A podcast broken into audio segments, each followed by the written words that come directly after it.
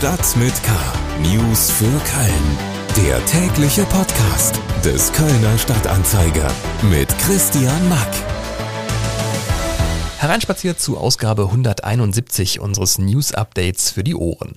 Unsere Themen für den 10. Mai sind Crystal Meth heißt die neue Trenddroge in der Region. Mein Kollege Tim Stienauer hat Hintergründe und mit einem Konsumenten gesprochen. Gift im Bananenshake und mutmaßlich illegales Straßenrennen eines bekannten YouTubers, was an Kölner Gerichten gerade verhandelt wird. Und wer tritt an zur Landtagswahl im Wahlkreis 4 Chorweiler und Nippes und wer hat Chancen? Schlagzeilen. Wer vor zehn Jahren in Köln 1000 Euro Miete gezahlt hat, konnte sich davon damals deutlich mehr Wohnfläche leisten als heute. Wie aus einer Auswertung des Portals Immowelt hervorgeht, ließen sich 2011 im Schnitt 103 Quadratmeter für 1000 Euro anmieten. Heute sind es nur noch 79 Quadratmeter. Das entspricht einem Rückgang von 24 Quadratmetern oder 23 Prozent. Ein weggestippter Zigarrenstummel auf dem Balkon hat am Dienstagvormittag einen Wohnungsbrand in Köln-Stammheim ausgelöst. Ein Bewohner der Isidor-Karo-Straße habe offenbar eine brennbare Flüssigkeit auf dem Balkon im ersten Obergeschoss gelagert, die eine Gaswolke verursacht habe, sagte ein Feuerwehrsprecher. Die Zigarettenkippe habe der Mann dann versehentlich genau in die Wolke geschnippt und eine Flamme entfacht. Über ein bei der Explosion geplatztes Fenster war dann auch noch die Wohnung in Brand geraten und der Mann leicht verletzt worden. Die Feuerwehr war mit 35 Einsatzkräften vor Ort. Die blauen Funken dürfen ihre Räume im denkmalgeschützten Sachsenturm am Sachsenring erweitern. Das hat der Stadtrat gegen die Stimmen der Grünen entschieden. Die bestehenden Räume seien mittlerweile für das Traditionschor zu klein und manche Räume in den oberen Stockwerken schwer zu erreichen. Für den 33 Meter langen und 12 Meter breiten Anbau gab es Kritik von den Grünen, denn es müssen Bäume gefällt werden. Die blauen Funken werden dafür aber Ersatzbäume pflanzen. Noch mehr Nachrichten finden Sie auf ksta.de und in der KSTA Nachrichten-App. Weitere spannende Hintergründe rund um Köln gibt's jetzt etwas ausführlicher. Kriminalität. Es gibt offenbar eine neue Trenddroge in der Region. Seit Anfang des Jahres zieht der Zoll in Köln immer mehr Crystal Meth aus dem Verkehr. Das meiste davon kommt versteckt in Frachtlieferungen am Flughafen Köln-Bonn an. Genaue Zahlen will der Zoll erst mit seiner Jahresbilanz Ende des Monats bekannt geben, aber die Fahnder sagen, dass die gefundenen Drogenmengen immer größer werden. Über das Netz zugeschaltet ist mir jetzt unser Polizeireporter Tim Stienauer. Hallo Tim. Hallo Christian. Ähm, Crystal Meth, das ist ja ähm, unter anderem durch den US-Serienhit Breaking Bad bekannt geworden. Aber was ist das für eine Droge und wie wirkt sie eigentlich? Ja, Crystal Meth ist eine Chemikalie. Die korrekte Bezeichnung wäre Methamphetamin. Wird hergestellt aus dem Wirkstoff Ephedrin und den wiederum findet man in ganz geringer Dosierung, zum Beispiel auch in Erkältungsmitteln oder Asthmamedikamenten. Crystal Meth wird in Form kleinster Kristalle Crystal oder auch Pulver konsumiert.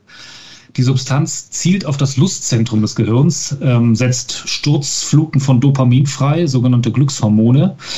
Man kann es schlucken, sniefen, rauchen oder spritzen und es wirkt in erster Linie aufputschend. Also Konsumenten berichten, man kann damit 60 oder 70 Stunden wach bleiben, durchhalten, feiern, arbeiten, steigert die Konzentration und die Aufmerksamkeit, man spürt keine Angst, keinen Hunger, keine Schmerzen klingt super, aber das gilt auch nur für die erste Phase, denn was dann nach oft zwei oder drei Tagen erst folgt, beschreibt ein Konsument als Psychokater, also Unruhe, Gereiztheit, depressive Verstimmungen und bei langfristigem Konsum, äh, Konsum drohen massive Schäden wie Zahnausfall, Hirnblutungen und Schlaganfälle. Also eine hochgefährliche Droge. Ja, man kennt das, glaube ich, äh, von diesen, also ich habe zumindest schon mal gesehen, es gibt von der, in Amerika so äh, diese Mugshots von den, von den Verbrechern, wo dann auch diese Drogenkonsumenten manchmal zu sehen sind und äh, die sehen zum Teil im Alter von, keine Ahnung, Mitte 20 dann aus wie Ende 60, weil ihnen die Zähne fehlen und weil die einfach äh, wirklich schrecklich aussehen durch diese Droge. Ähm, du hast im Rahmen deiner Recherchen äh, mit einem Kölner Studenten auch gesprochen, der Crystal Meth nimmt. Ähm, wie ist er denn zu dieser Droge gekommen? Genau, ich nenne ihn äh, in dem Text ähm, Daniel, er heißt eigentlich anders und er ist äh, eigentlich ähm, das genaue Gegenbild zu dem, was du gerade beschreibst. Diese Fotos, die kenne ich auch ähm, von diesen, das sind ja, das sind ja Gestalten oder Fratzen, die man da auf den Bildern sieht. Daniel ist ganz anders. Gut aussehend. Ich habe mich schon vor einer ganzen Weile mit ihm unterhalten. Da war er 28 Jahre alt, hatte gerade sein Jurastudium beendet, ähm, hat da seit vier Jahren erst Crystal genommen, also etwa ähm, alle ein, zwei Monate einmal. Er sagt, er habe sich nach anstrengenden Prüfungsphasen mit Crystal belohnt. Ähm, also wie gesagt, Daniel sieht, sieht blendend aus. Er ist schwul. Er nimmt Crystal vor allem als Sexdroge, sagt er, um sich besser entspannen zu können, um seine Ängste zu verlieren, um sich bei seinem Gegenüber geborgen zu fühlen. Das könne er ohne die Droge nicht. Aber auch er macht ähm, regelmäßig die Erfahrung, dass er einen wahren Absturz erlebt, psychisch wie körperlich, sobald die Wirkung der Droge nachlässt. Aber trotzdem, sagt er, nimmt er das alles in Kauf. Ebenso übrigens das Risiko von Langzeitschäden. Er sagt von sich aber auch, äh, und das ähm, muss man ihm dann so glauben, ähm, er sei nicht süchtig, sondern er sei ein Gelegenheitskonsument, der seinen Konsum auch kontrollieren kann. Ja, das sagen ja alle. Ähm, der Zoll in Köln stellt einen Boom bei der Droge Crystal Meth fest. Den Fahndern geht immer mehr von dem Zeug ins Netz. Was das für eine Droge ist und wer sie nimmt, das hat Tim Stienauer für Sie zusammengefasst. Und zwar im Kölner Stadtanzeiger und natürlich auf ksda.de. Politik am Sonntag wählt NRW einen neuen Landtag. Natürlich geht es da in erster Linie um das große Ganze. Wer regiert zukünftig in Düsseldorf? Bleibt die CDU um Ministerpräsident Wüst im Sattel? Oder erleben wir eine SPD-geführte Regierung unter einem MP Kutschaty? Oder was ganz anderes? Das sind alles Fragen, die die Zweitstimme betreffen, aber es gibt ja noch die Erststimme, mit der der oder die Kandidatin für das Direktmandat im Wahlkreis gewählt wird. Diese Woche gucken wir in Stadt mit K auf die Kölner Wahlkreise. Wer steht wo mit Erststimme zur Wahl und wofür stehen die Kandidaten und Kandidatinnen? Heute gucken wir auf den Kölner Wahlkreis 4 der Stadtteile Chorweiler und Nippes und hierzu ist mir jetzt Paul Groß aus unserer Lokalredaktion zugeschaltet. Hallo Paul. Hallo Christian. Ähm, die prominenteste Direktkandidatin dürfte NRW-Schulministerin Yvonne Gebauer von der FDP in diesem Wahlkreis sein. Ähm, wer tritt sonst noch an und welche Themen könnten in Chorweiler und Nippes die Wahl beeinflussen oder sogar bestimmen? Ähm, das stimmt, Yvonne Gebauer ist auf jeden Fall die prominenteste äh, Kandidatin, ähm, aber nicht diejenige mit den besten Chancen. Ähm, sie ist auch auf das Direktmandat nicht angewiesen wegen ihrem äh, hohen Platz auf der FDP-Landesliste. Ansonsten äh, kandidieren äh, noch Lena Teschlade, eine Sozialarbeiterin von der äh, SPD. Ähm, die SPD hat den Wahlkreis beim letzten Mal mit gut 60 Stimmen Vorsprung, also wahnsinnig knapp vor der CDU gewonnen. Ähm, Teschlade sagt, ich rechne mir gute Chancen aus, sie will den Wahlkreis verteidigen. Ähm, ihre Themen vor allem eine bessere Anbindung des Wahlkreises an den ÖPNV, eine gute Gesundheitsinfrastruktur und mehr Schul- und Kita-Plätze. Dagegen äh, Thomas Welter von der CDU äh, sitzt im Vorstand der städtischen Wohnungsbaugesellschaft GAG ähm, und ist dementsprechend auch ähm, vielleicht etwas äh, untypisch für seine Partei, dem sozialen Wohnungsbau sehr zugeneigt, will aber auch Investoren äh, nach Kurweiler locken ähm, und sich in der Landespolitik dafür einsetzen äh, und tritt auch für den äh, Ausbau des öffentlichen Personennahverkehrs ähm, an. Ähm, ansonsten ein kontroverses Thema auch zwischen den beiden, der Ausbau ähm, von Windkraftanlagen im Kölner Norden. Da ist immer die Frage, ähm, wie viel äh, ist zu viel? Und äh, Thomas Welter sagt, ja, bitte die Last auf die gesamte äh, Stadt verteilen und nicht alles im Norden konzentrieren. Ähm, etwas offener ist da Frederike Scholz zum Beispiel. Ähm, sie ist Juristin beim Deutschen Städtetag ähm, und kandidiert für die Grünen, ähm, ist äh, durch ihre Rolle beim Deutschen Städtetag auch in vielen landespolitischen Themen schon tief drin und sagt, äh, mein Ziel sind bessere Lebensbedingungen für alle Menschen im Wahlkreis. Das gilt für den Verkehr, für das Thema Wohnen und natürlich für den Klimaschutz. Teilhabe fördern, das sei ihr, äh, ihr großes Ziel. Ähm, es gilt allerdings als sehr unwahrscheinlich, dass die Grünen den Wahlkreis ähm, wirklich holen. Das wäre schon eine kleine Sensation, genau ähm, wie bei der FDP. Äh, NRW-Bildungsministerin Yvonne Gebauer ist zwar sehr, sehr präsent durch die Pandemiepolitik, aber dass die FDP das Direktmandat holt, gilt fast als ausgeschlossen. Äh, du hast es gerade schon gesagt, bei der letzten Landtagswahl hatte die SPD in Chorweiler und Nippes hauchdünn die Nase vorne. Ähm, was glaubst du denn generell, wie es äh, diesmal ausgehen könnte? Wer hat jetzt von all den Parteien die besten Chancen?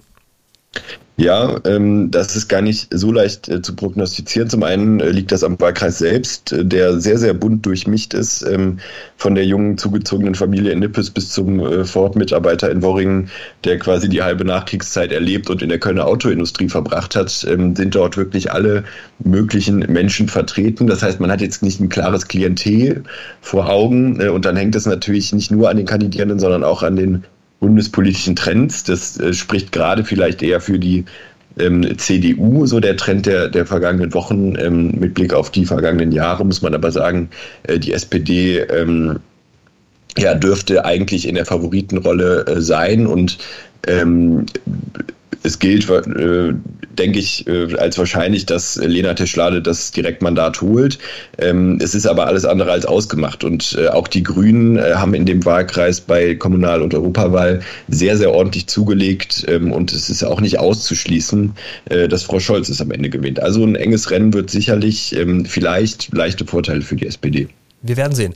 Paul Groß aus unserer Lokalredaktion mit dem Blick auf den Kölner Wahlkreis 4. Diese Woche gucken wir in Stadt mit K kurz vor der NRW-Wahl, nämlich auf die Kölner Wahlkreise. Morgen sind dann die Wahlkreise 1 und 2 dran. Das sind Innenstadt Rodenkirchen und Lindenthal. Alle Infos zur Landtagswahl in NRW gibt es natürlich auch nochmal auf ksda.de vor Gericht. Schauen wir mal, was diese Woche schon vor Kölner Gerichten los war und beginnen wir mit einem Fall, den wir auch gestern schon in den Nachrichten hatten. Eine frühere Übersetzerin hat gestern vor dem Landgericht gestanden, ihren Bruder, der eine Behinderung hat, mit einem Giftcocktail getötet zu haben.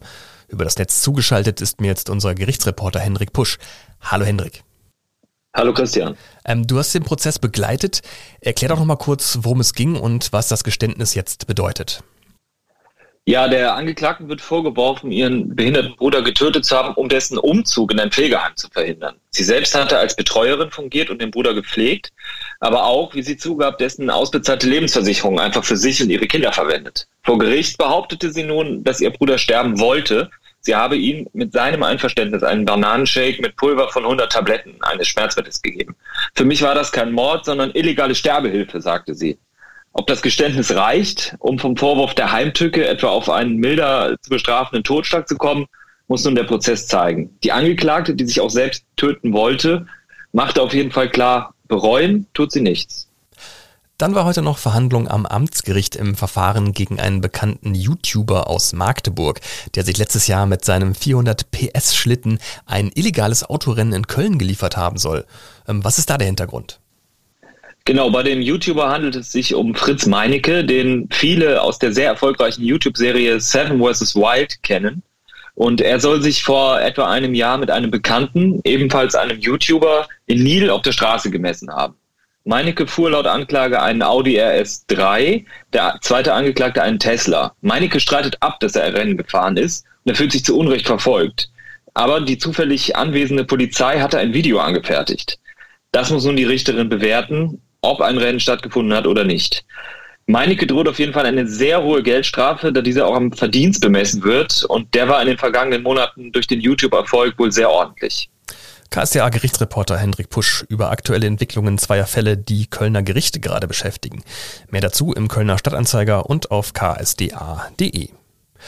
Und damit ist diese Ausgabe von Stadt mit K auch schon wieder durch. Alle Themen dieser Sendung zum Nachlesen finden Sie auch nochmal über die Links in den Shownotes dieser Episode. All unsere Podcasts finden Sie auf ksda.de slash podcast und überall da, wo es Podcasts gibt. Mein Name ist Christian Mack, machen Sie es gut und bis zum nächsten Mal. Stadt mit K. News für Köln. Der tägliche Podcast.